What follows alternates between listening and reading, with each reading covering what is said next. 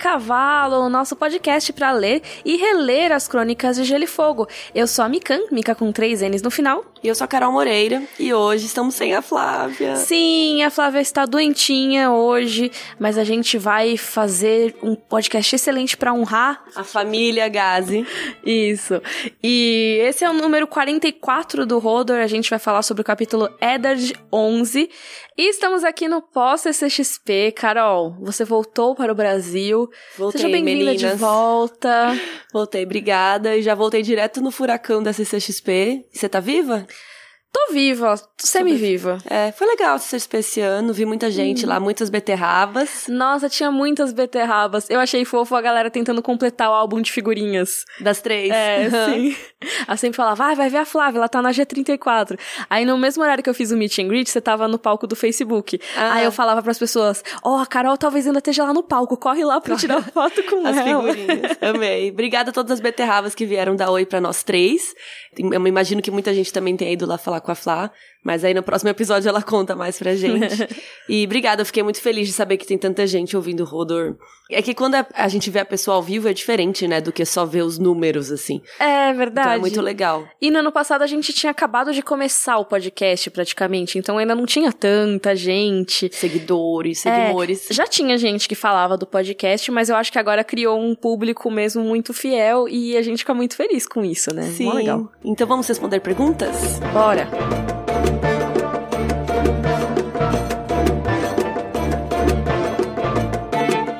O Gabriel Sean, Sean, não sei como fala esse nome doido que tem uns acentos no, no O, aquelas duas bolinhas. Como fala isso? Trema? É, Sean, Sean, deve ser alemão, uma coisa assim. Não sei. É, por aí. Ele quer saber onde que a gente moraria em Westeros. Bem simples a pergunta e ele acha que a Flávia é de Dorne. É, a Flávia já disse, Já inclusive, disse. aqui no podcast, eu acho. Eu acho que eu moraria na Campina. Então ele falou assim, questão de segurança, beleza, cultura, qual é o seu, qual é a sua prioridade? Por que a Campina? Porque tem muita comida. Não, é sério, porque lá é a região mais fértil, assim. Tudo bem, as terras fluviais também são muito férteis, só que as terras fluviais têm guerra o tempo todo. A Campina é mais de boas, entendeu? É, Não faz tanto frio assim.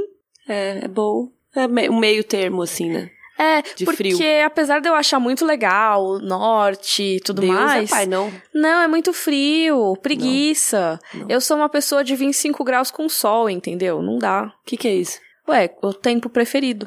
Ah. Eu gosto muito quando faz 25 eu sou graus. uma pessoa de 25 graus com sol? Eu nunca ouvi isso na minha vida. Ah, sou eu que falo.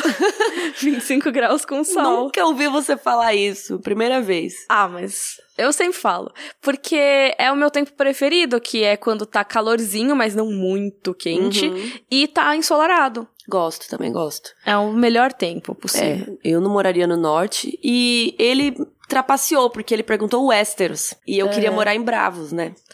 Ai, mas Bravos eu não moraria, não. Porque é mais muito Bravos nublado. é em Essos. Sim. Eu não sei, eu acho que eu gostaria de morar lá. Lá todo mundo é livre, faz o que dá na telha, entendeu? É, isso Ou é. Dorne também, mas Dorne deve ser seco, deve ser tipo Brasília.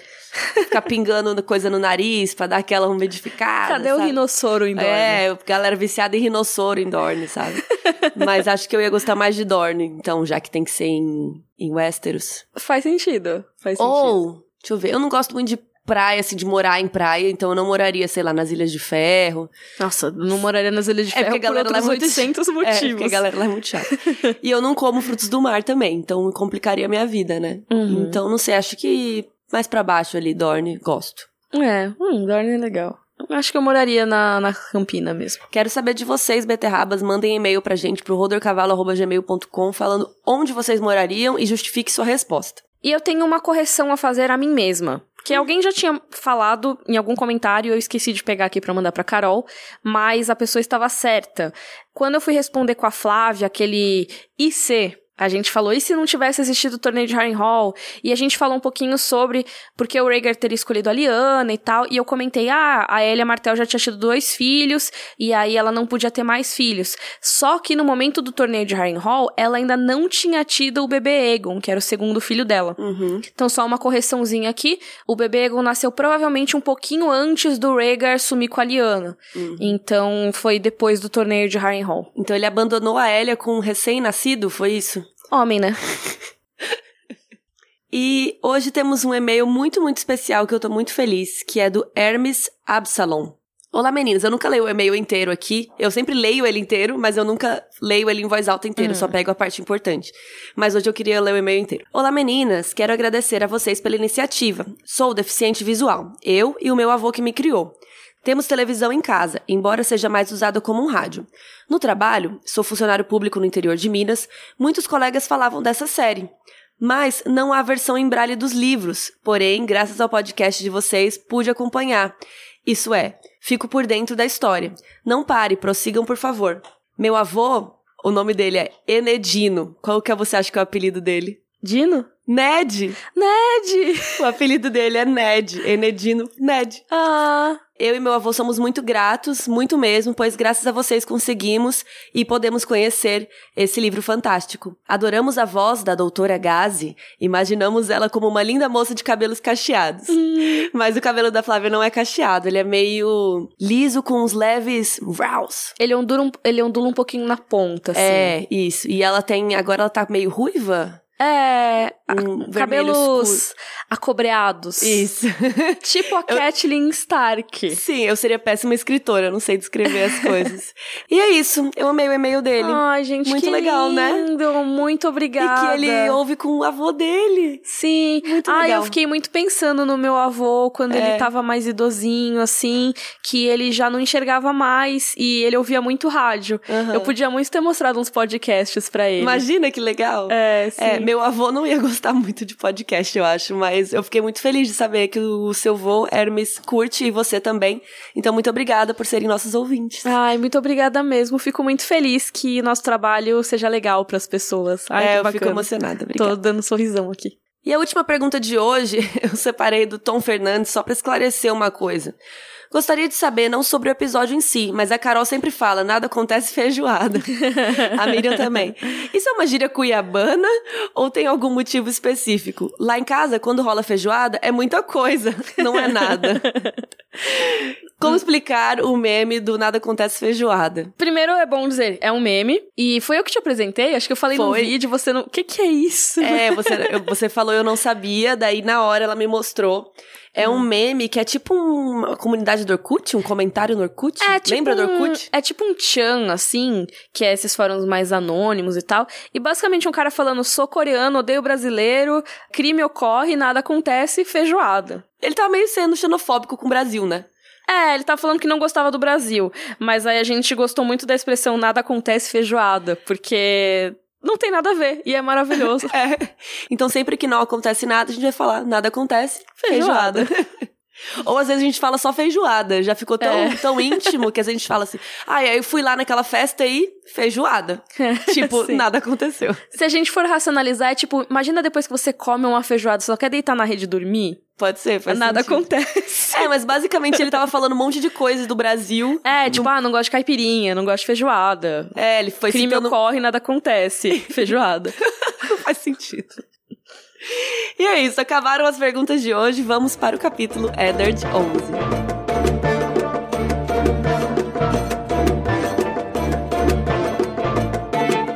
Vamos começar a nossa discussão do capítulo Eddard 11. Carol, a sinopse, por favor. Ned está atuando como mão do rei em uma audiência na sala do trono.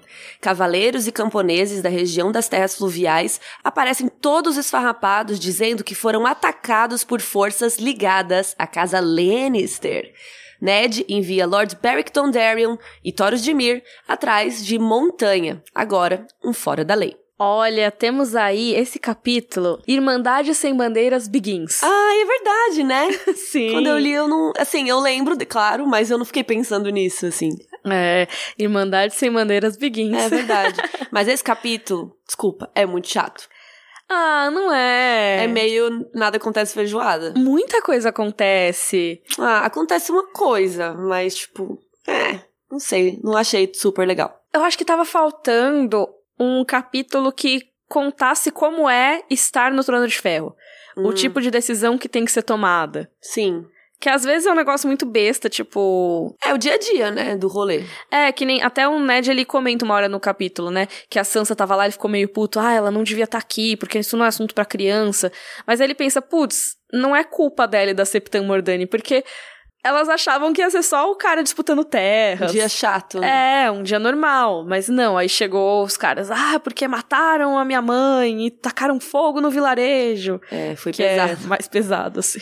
Mas enfim, a primeira coisa, como eu falei, esse capítulo ele é sobre reinar em Westeros, né? O Ned tá lá como mão do rei, mas na ausência do rei, é ele que fica lá e dá as ordens. E a primeira coisa que rola é uma descrição da sala do trono pelos olhos do Ned. Ele percebe que as luzes que entram criam listras vermelhas escuras nas paredes, onde as cabeças de dragões ficavam penduradas antes. Lembra no capítulo da área que tem aqueles monstros no subsolo e tal? Eles antes ficavam lá na sala do trono. Aí quando o Robert chegou ali na invasão, ele ficou com dó de destruir e guardou tudo, mas ele colocou umas tapeçarias lá em cima, né? Tava, em Tava vez vazio. dos dragões, agora um monte de tapeçaria. É isso, né? Você mudou de apartamento, É, dá uma mudada do antigo dono e tal. E apesar dessas tapeçarias serem coloridas, serem azuis, verdes e marrons, o Ned ainda acha que tudo parece meio vermelho sangue. E é importante a gente lembrar o que que aconteceu ali nessa sala com relação à família do Ned, né? É, tanto o pai do Ned quanto o irmão mais velho dele, o Brandon, foram mortos naquela mesma sala em que ele tá. Então, não é à toa que ele associa aquilo com morte, com sangue, né? Caso você queira relembrar essa história terrível, pode ver o vídeo do Rei Louco, da Rebelião do Robert e também da história da família Stark. Todos eles estarão linkados no nosso site, que é rodorcavalo.com.br. E pela visão do Ned, o trono é alto e ele chama de cadeirão de Aegon. Amo. Cadeirão tipo de restaurante, assim, pra neném. É. Do Aegon o Conquistador, né? Que foi o cara que mandou fazer. E ele descreve como uma monstruosidade trabalhada em ferro, toda ela hastes, arestas irregulares e metal grotescamente retorcido. Lembrando do que é feito este trono, né? Sim, ele é feito das espadas dos inimigos do Egon, basicamente. Então, assim, ele toda vez que ele derrotava alguém, quando ele foi invadir Westeros, ele pegava as espadas. Então ele pegou mil dessas espadas e aqueceu no fogo soprado pelo dragão dele, que era o Balerion. Ou como a gente chama, Valério. Valério. de brincadeira. E esse trono demorou 59 dias pra ficar pronto, mesmo com as chamas de dragão. Esse cara lá marretando as espadas. Porque tem que fazer o formatinho pra sentar, né? Só que assim, não derreteram completamente as espadas. Eles só meio que juntaram ali, tentaram fazer um formato, mas é tudo retorcido. Como a Carol falou, é um monte de arestas e tal. O Robert tinha dito pro Ned que era muito desconfortável. E, cara, era mesmo, porque tem um monte de pontas ainda. Mesmo depois de 300 anos, ainda tem uns trequinhos no trono que cortam. Tipo, o rei Aerys II, o rei louco, ele vivia se cortando no trono de ferro. O Joffrey se corta no trono de ferro. Não é muito saudável, né, esse trono. É, dizem até, por exemplo, que o Megor o Cruel, que foi o rei que concluiu a Fortaleza Vermelha, diz que o próprio Trono de Ferro foi quem matou ele, porque ele foi enco- encontrado morto lá no trono. É, eu acho muito legal porque essa história do Megoro Cruel é tipo teorias que eles mesmos fazem dentro do livro, né? Tipo, Aham. tem teorias sobre o próprio trono, trono ter matado ele. Mas assim, é extremamente desconfortável e o Ned tá com a perna dele toda ferrada. Lembra que a perna dele tinha tido aquela fratura exposta porque ele caiu do cavalo na treta com o Jaime, o cavalo caiu em cima dele. Então, assim, se já era desconfortável sentar normalmente, você tem que tomar cuidado pra não se cortar, imagina com a sua perna latejando, doendo, nada cicatrizada ainda, pois você está na Idade Média. Pois naquele tempo. Naquela época. E o Aegon o Conquistador, quando ele construiu o trono, quando ele construiu, não, não é porque não foi ele que foi lá e fez, mas quando ele mandou construir o trono, ele disse: um rei nunca deve se sentar à vontade, porque ele queria dizer que o rei sempre tem que estar prestando atenção, né? Sempre tem que estar ativo. Uhum. Mas o rei não estava à vontade mesmo, pois ele nem estava lá. Não, então ele tava muito à vontade, porque ele tava É. caçando, rei Robert foi caçar de Tava boas, de boas. e largou o Ned pra cuidar das tretas. Pois é, ele tinha ouvido falar que na mata do rei tinha um veado branco, e aí eles foram lá caçar esse tal veado branco e largou o Ned lá. Não quis conversar com ele antes de viajar, e o Ned estava lá atendendo a população. Que basicamente, quando o rei fica lá, ele tá lá sentado no trono. Esse trono fica numa plataforma na sala do trono, e aí todo mundo fica abaixo do rei. Os membros da guarda real ficam lá, de guarda, né? Eles ficam preparadinhos ali embaixo. E quando o rei está presidindo uma sessão, só ele, a sua família e o seu conselho podem ficar sentados. Todo mundo, não importa se for nobre, se for plebeu, tem que ficar de pé ou de joelhos. E o Ned acha isso um pouco demais, assim, é muita formalidade. É, também acho. Nossa, imagina você ter que ficar lá quatro horas esperando para falar com o rei de joelhos. É, ou de pé, que também Vai, vai alternando, fica de joelho, levanta um pouco para esperar, vai.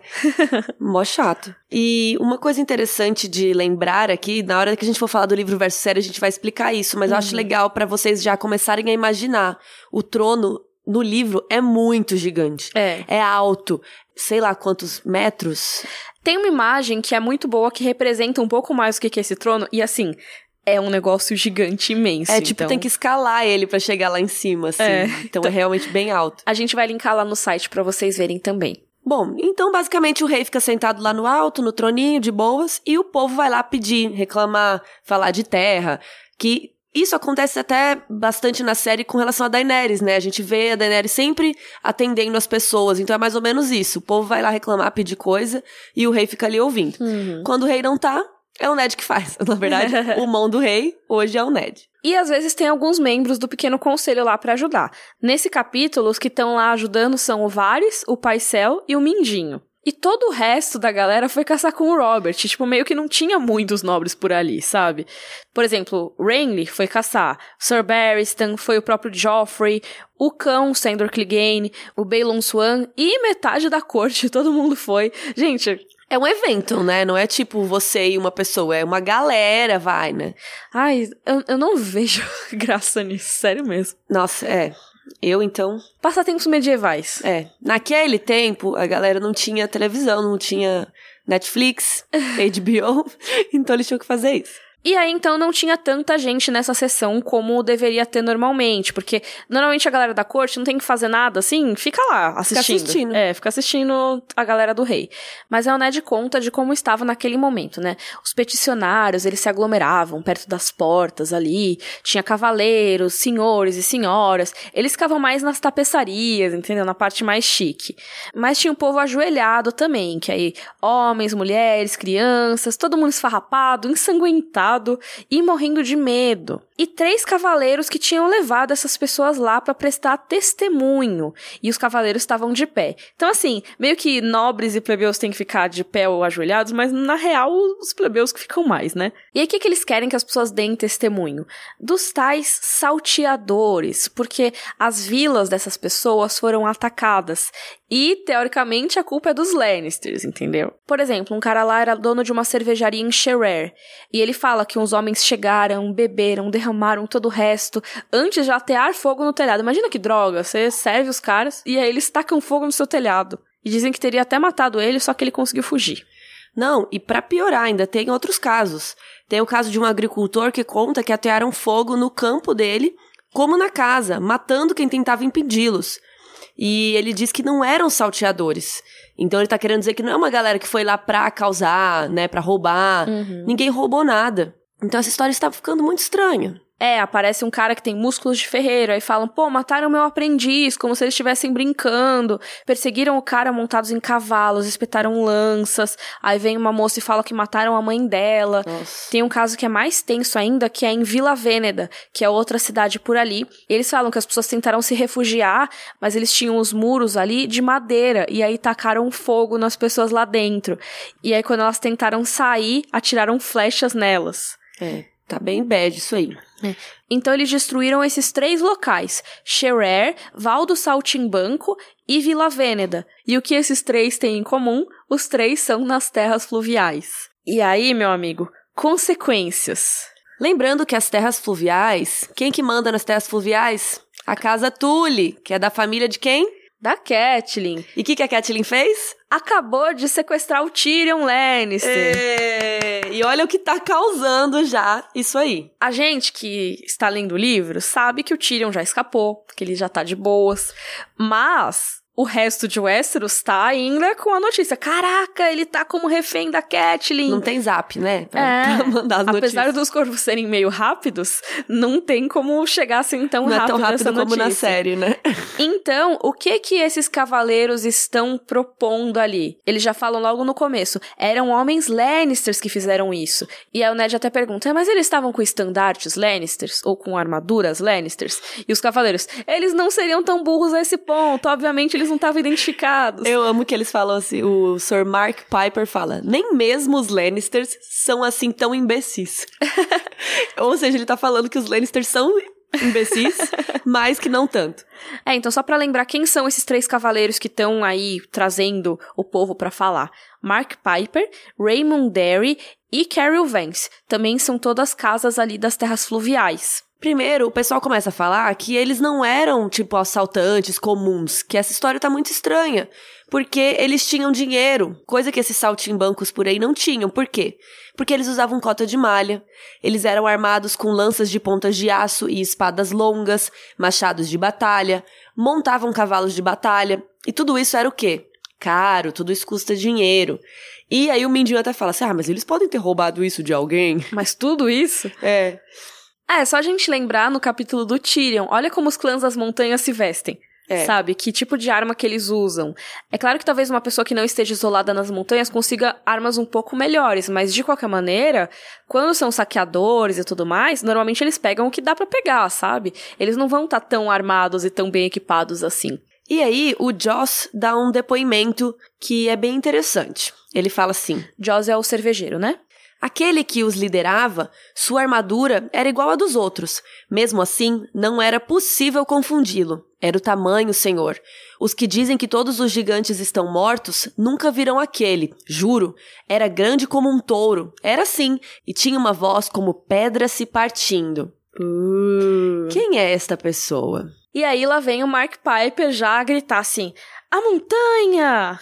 Ele fala: poderá alguém duvidar? Isso foi trabalho de Gregor Clegane. Lembrando, o montanha, também chamado de montanha que cavalga, porque ele é muito grande. E esse é o irmão do cão, né? O cão, enquanto o cão está caçando, caçando de boa, o Sir Gregor Clegane está causando. Causando. E a gente também vai linkar lá no site os vídeos sobre a casa Clegane, que a gente fala dos dois e tudo mais. Mas assim, acusar o montanha de fazer isso é uma acusação muito grave. Por quê? A casa Clegane, que é a casa do Montanha, da qual ele é lord, inclusive, é uma casa vassala dos Lannisters. Então, o Montanha seria um subalterno do Tywin Lannister. Acusar ele de fazer isso pode ser acusar o Tywin de dar ordens de destruir essas vilas, o que é uma acusação muito grave e muito séria. Lembrando que o Tywin é pai da rainha. Inclusive, o Varys que lembra disso? O pai Céu. O pai Céu lembra disso. Fala assim: só queria lembrar aqui, pessoal, que vocês estão acusando o pai da rainha e tal. Aí o Ned. Oi, obrigado por me lembrar, ninguém sabe, né? É, é ninguém óbvio. sabe. E o pai Céu é muito puxa-saco. Ele, ah, ele é pai da nossa graciosa Perfeita, rainha. sem defeitos, cristal. o pai Céu é muito puxa-saco dos Lannisters. Rainha cara. sem defeitos. Nesse caso, ela realmente é rainha, né? então, isso tem implicações muito sérias. A gente não pode acusar o pai da rainha de estar tá fazendo uma zoeira dessa, matando um monte de gente. É uma acusação muito grave. Ainda por cima, porque o Gregor não é um pau mandado qualquer, vamos dizer assim, né? O próprio Parcial lembra. Ele tem uma fortaleza robusta e terras próprias. Ele não precisa ficar assaltando ninguém. E ele é Sor. É, ele, é ele é um é cavaleiro. cavaleiro ungido. Então, a honra de um cavaleiro é algo que teoricamente é para ser levado muito a sério. Você não pode sair acusando. Mas parece que foi uma montanha mesmo. E isso vai botar o Ned numa sinuca de bico ali. Mas vamos só explicar o que, é a tática que o Tywin está fazendo naquele momento. Porque, basicamente, esses lords, esses cavaleiros que estavam ali falando com o Ned, eles estavam espalhados pelas terras fluviais. Porque quando o Clegane atacou, eles foram lá, mas aí ele já tinha batido em retirada, ele estava indo na direção das terras ocidentais, que é o domínio dos Lannisters. Então, assim, ele meio que atacou e voltou, e ele podia atacar a qualquer momento. Então, agora eles falam, Sor Edmure, ou seja, o irmão da Catelyn, enviou homens para todas as aldeias e castelos a um dia de viagem da fronteira. Isso é bem interessante porque só lendo até aí eu não tinha sacado direito o que estava rolando. Porque eu não entendo de guerras, tipo de estratégia de guerra, sei lá. E aí fica até parecendo uma coisa boa, né? É, eu não entendi, porque assim, tava todo mundo num lugar só. Aí agora, como teve esse problema, o Edmure espalhou um monte de gente pelas fronteiras ali para proteger essa terra dele. Só que o que, que aconteceu? Ele deixou outras coisas mais fracas, tendo que espalhar as pessoas, né? É, porque ele não tem um exército concentrado agora, vamos dizer assim. Os homens estão todos espalhados. Então, se o Tywin Lannister chegar com um exército ali, que é o que ele vai fazer muito em breve, essas unidades de batalha bem pequenininhas que o Edmure enviou só para proteger os vilarejos vão ser massacradas no caminho. E o Ned percebe o que está acontecendo, aí ele pensa: isso pode ser precisamente o que Lord Tywin quer, pensou Ned, para reduzir a força de Corre Rio, levando o rapaz a espalhar suas armas.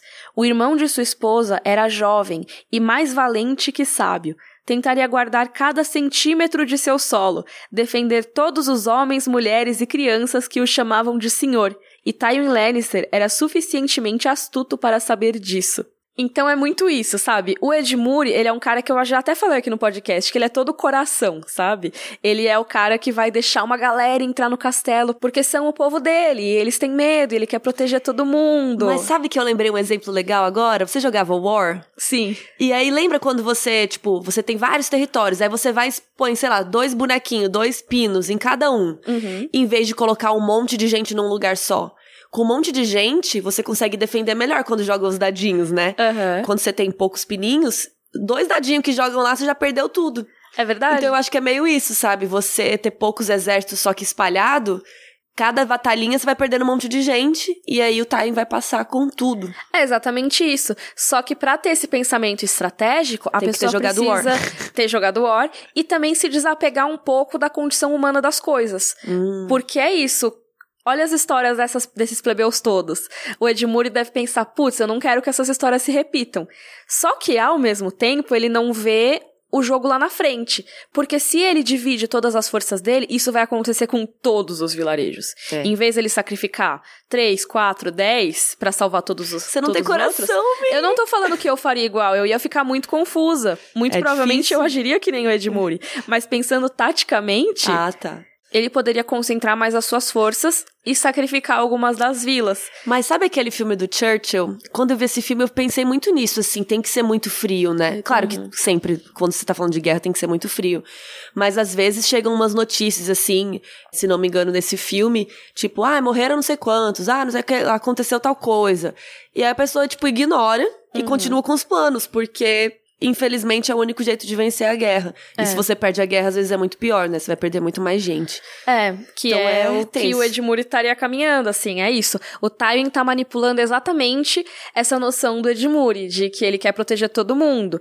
Isso que o Ned fala, né, de todos que o chamavam de Lorde, porque muito do contrato social do feudalismo é isso. As pessoas produzem em troca de nada e dão o que elas produzem pro lorde delas em troca de proteção. Então, o cara que é jovem e acabou de se tornar um lorde, ele ainda é muito idealista e tudo mais, então ele deve se sentir nessa obrigação de cumprir esse contrato social. O Tywin soube jogar direitinho nesse caso. E o Tywin já tá nessa, ó, É. faz tempo. E ele não se importa se Ele tá mil nem aí. pessoas morrerem. Azar das pessoas, no caso do Tywin pensando, né? Não sou eu pensando isso, pelo amor de Deus. Bom, o Ned sabe que provavelmente o Montanha mesmo que causou os ataques, porque a Cat capturou o Tyrion. E o Tyrion é filho do Tywin, Catelyn é Tully, justamente ali no, na área dos Tully que rolou isso, então tá rolando já uma preparação para uma futura batalha, guerra, né? E o Ned já tá sacando tudo isso. E aí o Raymond Derry, ele fala uma coisa muito interessante. Ele pede pro Ned: "Pedimos licença para lhes responder, aço contra aço. Pedimos justiça para o povo de Xerer, Vila Vêneda e Val do Saltimbanco." Mas assim, primeira coisa, justiça ou vingança? O Ned quer saber. Porque uma coisa é a justiça que o Ned vai querer proporcionar depois com a punição à montanha. Mas o que eles estão querendo é fazer a mesma coisa, só que nas terras ocidentais. E eles só não fizeram ainda porque o Lord Hoster Tully mandou eles irem lá perguntar pro rei primeiro. Então, o Roster Tully, ele não tá mais ativo, porque a gente vê que é o Edmure que tá mandando carta, é o Edmure que tá mandando pô gente, mas nisso ele ainda tem uma opinião. E ele falou, calma, não ataquem, vamos lá pedir pro rei. Só assim, só pra ver.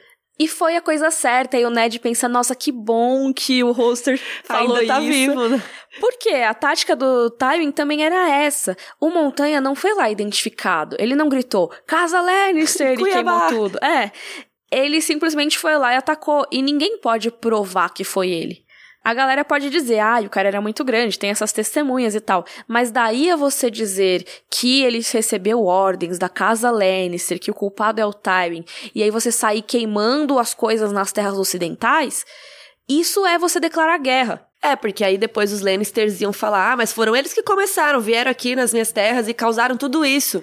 Eu não tenho nada a ver com essa outra história aí desse cara grande. É Eles tudo que vieram que o Tywin aqui. quer. Exatamente. Só que o Ned vai conseguir segurar pelo menos um pouco. Então, assim, quem fala que o Ned é burro, assim, ele não é burro, gente, porque olha, olha tudo que ele tá pensando, entendeu? Sim. Ele consegue entender o que, que tá rolando, ele consegue entender quais são os planos do Tywin daqui, porque é exatamente isso que é o plano do Tywin. A gente vê depois, sabe, o que tá rolando, e é isso. Mas aí tem uma questão. O Paisel fala: Ah, e esses crimes têm que ser levados pros Lannisters, porque afinal o Sir Gregor é um vassalo dos Lannisters. Tipo, os Lannisters têm que julgar, então. É, só que também isso é a mesma coisa que. Que nada. É, que nada. Feijoada. Então o Ned acredita que isso cabe dentro do escopo da justiça do rei. Concordo. Afinal, é uma treta entre dois dos reinos ali, né? Então faz sentido. E o Parcel, ah, tá bom, então se é a justiça do rei, espera o rei voltar. Amo. Deu uma tirada, né? Sim. Ah, então o rei mesmo que, que vai decidir, não você. É.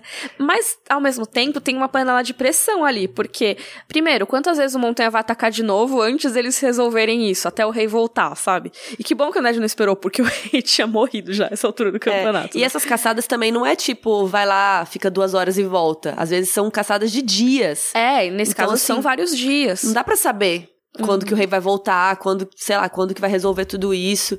Então é melhor o Ned resolver mesmo, concordo. Bom, aí o Ned vê um cara lá conhecido no meio, e aí ele fala assim: Ah, seu pai não tá caçando com o rei? Então você avisa uma, pra ele um negocinho aqui? Aí o cara fala assim: beleza, vou avisar, e vai embora. Beleza, vou avisar. Quem é este cara? Esse cara é o Sir Robert Royce. Inclusive tem Royces espalhados por todos os cantos aí em Westeros. E aí chega o momento do Ned Tan, tan, tomar a sua decisão, passar a sua sentença e e lembra o que a gente sempre fala, né? O homem que passa a sentença tem que manejar a espada. E ele fala exatamente isso. Olha, os primeiros homens acreditavam que o juiz que clamasse pela morte devia manejar a espada. E no norte ainda mantemos esse costume. Não me agrada enviar outro para matar em meu nome, mas parece que não tenho escolha. Quando ele fala isso, a galera já dá aquela. Sabe quando já começa todo mundo Vai se matar, remexer? vai matar. Ai, ai, ai, fofoquinha. Agora eu quero, vai matar? Agora eu quero. É. Por que, que o Ned não vai fazer a própria matança? Porque ele tá lá todo ferrado, a perna dele tá machucada, ele tá tomando leite de papoula, ele não consegue fazer quase nada ali na Fortaleza Vermelha mesmo, quanto mais cavalgar dias e dias pra enfrentar batalhas e tudo mais. Não rola. Não é tão simples que nem o caso do Sor Jorah, que ele tinha que ficar lá esperando e ele ia estar lá de boa esperando, só que na verdade ele fugiu. É, o caso do Montanha teria que achar o Montanha, daí teria, sei lá, uma Sim. batalha, provavelmente. E se no caso do Sr. George já foi altamente ineficaz, imagina no, imagina caso, no do caso do Montanha. Montanha. Aí, eu amo que o Sor Loras Tyrell fala: Eu quero ir! Eu vou, eu vou fazer isso pelo senhor. É, ele quer muito uma chance de conseguir glória. É, ele tem só 16 aninhos, então ele tá É. querendo brilhar. Mas ele também só tem 16 aninhos.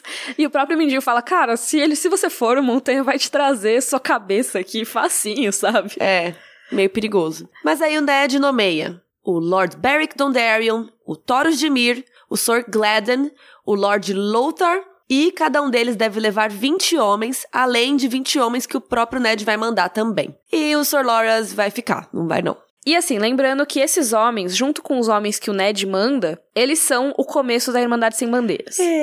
Então vamos só falar do Sir Beric e do Thoros, só porque eles são os principais aqui, mas aí quando a gente chegar mais pra frente e falar da Irmandade, a gente fala mais deles, né? O Lord Beric Dondarrion é senhor de Porto Negro, que é um castelo nas Terras da Tempestade, ou seja, ele seria vassalo do Renly. E ele é meio bonitinho, dá pra ver que a Jane Poole é super apaixonada por ele no próximo capítulo. Mas ele já tinha uma noiva, tá? Ah, A Lyria Dane, ou seja, noiva ali da casa Dane. E ele vai ser muito importante mais pra frente, obviamente. Sim. Lembrando que ele é ruivo, tá? Eu fico imaginando ele, É o Príncipe Harry. tipo, não. o Art de Riverdale. Melhor do que o Príncipe Harry. e ele vai fundar, né, a Irmandade Sem Bandeiras no futuro. Quem é muito amigo dele é o Taurus de Mir. É. Ainda talvez não sejam tão amigos assim, mas. É, né? Vai virar. É, a galera que se conhece ali de Porto Real. O Ned meio que chamou uma galera que não tinha muito vínculo com os Lannisters nem com ele. Ele foi esperto nesse caso. Porque apesar dele ter mandado homens dele e tal, não ficou um negócio tipo, eu estou mandando a casa Stark atrás dos Lannisters. Ficou espalhado. É, ele chamou, ah, um cara que é das Terras da Tempestade, entendeu? Vassalo dos Baratheon. Aí outro que é de Mir. O Thoros nem tem casa, entendeu? Nem sei que, que homens que ele levaria. Tipo, É. quem são os Da homens rua. do Taurus? É, tipo, ele vai levar os criados dele. Tipo, ele não tem vassalos, eu acho.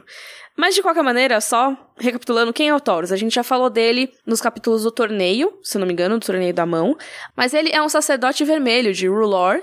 Ele é da cidade livre de Mir, como diz o nome Taurus de Mir. E ele foi mandado para Porto Real para levar a luz do Senhor da Luz para Westeros. Porque o rei Ares II era piromaníaco, como a gente já sabe, ele curtia muito uns fogos. E aí pensaram, ah, se ele gosta de fogo, então já tem meio caminho andado para as nossas fogueiras noturnas, olha que legal. Só que não deu muito certo, ninguém quis se converter, e ele começou a questionar cada vez mais a fé dele e começou a beber pra caramba com o Robert. Então o Robert, ah, fica aí, meu, mó legal. O Robert tinha uns amigos dele, né, lá na corte. E o Taurus ficou lá, mas ele questionava a própria fé. E assim, o único grande feito que ele fazia é que ele molhava a espada dele com fogo vivo nas batalhas corpo a corpo. E aí impressionava todo mundo, assustava Mó todos legal. os cavalos. É. É. então, mó legal. E lembrando que essa religião do Rulor, do Senhor da Luz, é a religião da Melisandre, que ainda nem apareceu aqui. Mas a gente vai deixar um vídeo linkado aqui que a gente fala mais dessa religião e dessas crenças todas pra você relembrar um pouco. Mas então, eles e mais uma galera são enviados pra levar a justiça ao Sir Gregor Clegane. Nesse caso é executar ele mesmo, porque a justiça nesse caso é pena de morte, existe em Westeros. E o final do discurso dele é bem bonito, assim. Denuncio-o, acuso-o e despojo-o de sua posição e seus títulos de todas as terras, rendimentos e domínios, e sentencio-o à morte. Uh. Ou seja, a partir desse instante, ele não é mais Sir Gregor Clegane, ele é só Gre- Gregor Clegane. Perdeu É. o título de cavaleiro. É, e pelo menos o título de Lorde da Casa Clegane, com certeza ele perde. É o equivalente a ter seus bens congelados e ser despejado ao mesmo tempo, porque ele não poderia voltar lá pro castelo dele, teoricamente. E depois disso tudo que o Ned faz, o Loras ainda fica, e eu? Você não vai me mandar lá? Galera, galera, aquele, eu imagino ele tipo uma criancinha pul- pulando assim, eu, tipo a Hermione, assim, deixa eu falar, deixa eu falar. E eu, e eu. E você é muito novo, fica de boa. e aí ele encerra o dia, fecha, não vai atender mais ninguém hoje, que isso já foi muito pra cabeça dele, fecha a lojinha. Aí o velho chega, hum, se eu fosse você, Ned, eu acho ótimo que o velho sempre tem uns conselhos, assim. Opiniões. No fim de capítulo. Conselhos que ninguém pediu. Ele fala: Eu teria indicado Sir Loras, hein? Quem tem Lannisters como inimigos faria bem em fazer dos Tyrell seus amigos. não tá errado, né? Não tá, mas ah, tudo bem também, né? É, eu acho que seria bom já ficar, fazer essa amizade aí com a Olena, né? Que no futuro a gente vai ver pelo menos na série. É, imagina uma aliança ali Ia ser bom. do Ned com os Tyrell. Não, não aconteceu, né? Que nem quando a Catelyn foi tentar falar com o Rayleigh lá, o Rayleigh, ah, não vai rolar. Mas aí vem o Varys de novo, ele fala. E o Sir Ilyn é que devia matar o povo pelo rei. Mas o Ned achou melhor não, porque os Payne, que são a família do Sir Ilyn, eles são vassalos dos Lannisters. E aí faz sentido, né? Eles estariam envolvidos no negócio. Mas o Ilyn Payne não curtiu muito a ideia, o Varys diz. E olha só esse foreshadowing aí, hein? Espero que também ele supere o desapontamento. Ele ama tanto o trabalho que faz. Lembrando que o Sir Ilyn Payne é aquela pessoa que mata as pessoas pelo rei. Pois é, inclusive, nosso amigo, Não. título desse capítulo. Momento falar mergulhos. Ninguém morreu. Assim, um monte de gente morreu, mas a gente não tem como contar. É, porque a gente conta mais personagens com nome ou que são mencionados especificamente, né? Sim, mas eu acho bom a gente lembrar que morreu uma galerinha aí nessa É verdade. confusão. É verdade. Mas continuamos com Você 23. Viu? Eu tô com a cabeça do jogo dos tronos. Olha que Ah, coisa você feia. nem contou as Não pessoas. contei as pessoas que morreram. Desculpa, É, pessoas que morreram. A gente não vai contar, a gente tá com 23, porque a gente não tem o nome de cada uma e tal. Então, os personagens importantes, continuamos com 23. E vamos para o nosso momento livro versus série.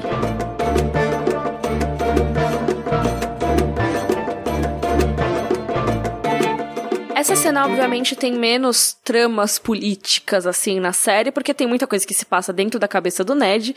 E, de novo, é aquela coisa, né? A gente acaba, às vezes, achando que o Ned não é tão sagaz assim na série, porque não sabe o que tá se passando na cabeça dele. Não tem todas essas maquinações, ele tentando entender os planos do Tywin e tudo mais. E tem todo o papo das terras fluviais terem sido queimadas e que não eram ladrões, que eram, na verdade, pessoas que deixaram uma mensagem. Só que na série eles mostram a tal da mensagem. E eu achei bem legal essa cena, porque eles pegam e viram um baldão de peixe assim no chão, e aí todo mundo, ei, o que, que é isso? E é um recado pra casa Tully, porque o símbolo deles é uma truta. Que é um Então, peixe. é, no caso, é um peixe. Quem lembra o nome do Montanha na cena é o Mindinho, que é diferente do livro. Aí o Pai Self lembra de novo, ah, mas ele é um cavaleiro, pipipi. E aí o discurso do Ned é bem parecido com o livro tal, mas o Loras não tá. Então o Loras não pede pra ir nem nada. Uhum. Assim, eu acho legal o Mindinho ser a pessoa que diz que é o nome do Montanha, porque casa muito com essa questão dele querer botar os Stark contra os Lannisters, então Mostra mais isso, né? É, mostra mais isso na série. Mas assim, tudo bem também, nas- no livro não ter. É que eu acho que a série tem que condensar mais as coisas às vezes, então foi uma boa condensação. E aí tem uma diferença que eu acho bem grande, porque no livro ele condenou o Gregor Clegane à morte. Mas na série, além de fazer tudo, mandar o Sir Beric, não sei o que, falar que o Gregor tá condenado, ele fala pra mandarem uma carta pra Rochedo Casterly, pro Tywin ir pra corte e prestar contas sobre o seu vassalo, senão ele seria considerado um inimigo do Estado. Ele tá avisando o Tywin, então, já do rolê. É, ó, seu funcionário tá fazendo merda aqui, vem responder por ele. É. E na série o Varys não fala nada. Pronto, acabou. Então vamos para o momento Joffrey. Bring me his head. Eu entendo a importância desse capítulo, mas eu acho ele mais chato de ler, digamos. Então, sei lá. Meu momento Joffrey, eu acho que é o Ned ficar puto porque a Sansa tá lá. Que, tipo, Nada a ver. É, nada a ver. A Sansa já, já viu coisa pior, sabe? ah, que acho. é o torneio lá, um monte de gente é, morta. sim, não, não tem, assim... Mas é um negócio pequeno também, tudo bem ele ficar puto É, também. só porque a gente inventou esse negócio de falar de momento Joffrey, então agora a gente tem que falar. É, tem que falar o que não gosta, às vezes a gente não, Tem não inventar. É. E momento Dracarys. Dracarys. Meu momento Dracarys é ele falando do Edmure, ele entendendo o que que o Edmure pensa e o que que o Tywin ia entender sobre o que o Edmure pensa. Legal. Eu gosto de entender, e a Flávia anotou isso aqui também no roteiro, a tática do Tywin. Uhum. Porque quando fala só, ó, atacou aqui, e era montanha, eu fiquei tipo, tá, e aí? O que que tem a ver? E aí vai lembrando que a Catelyn pegou o Tyrion, e aí lembra que o Tywin tá fazendo essa tática por causa disso, por causa daquilo. Isso é muito legal de entender. Uhum. Porque, não sei, eu não teria pensado nisso sozinha, então eu gosto dessa explicação, assim. Olha aí, Ned Stark entende de política, tá, Mais do galera? que eu. É. Então, próxima vez que forem chamar Ned de burro, leiam esse capítulo de novo. Ele pode não ser tão burro assim quanto vocês estão lembrando. E essa foi a nossa discussão do capítulo Eddard 11. Em breve teremos aí algumas descobertas, umas tretas. Mas por enquanto ficamos com essa sessão aí de ouvidoria. Mas é um capítulo curto também, não é super, tipo, chato aquele que você fica lendo, ah, que não acaba, né? Então, acho que foi legal. E nós voltamos na próxima sexta-feira com o capítulo Sansa 3. Que eu acho mais divertido que esse. é mais comédia, né? Vamos dizer assim. Um pouco. Mais legal. Se você tiver dúvidas, questionamentos, quiser dar sugestões, mande para rodorcavalo@gmail.com. Lembrando que no nosso site tem todos os vídeos que a gente citou, é rodorcavalo.com.br, e lá você também encontra o link para o nosso Padrim para ajudar o Rodor Cavalo a ser semanal, que é padrim.com.br/rodorcavalo. Então é isso, gente. Muito obrigada por ouvir esse episódio. Semana que vem espero que a Flávia esteja de volta. E é isso, um beijo. Rodor. Rodor.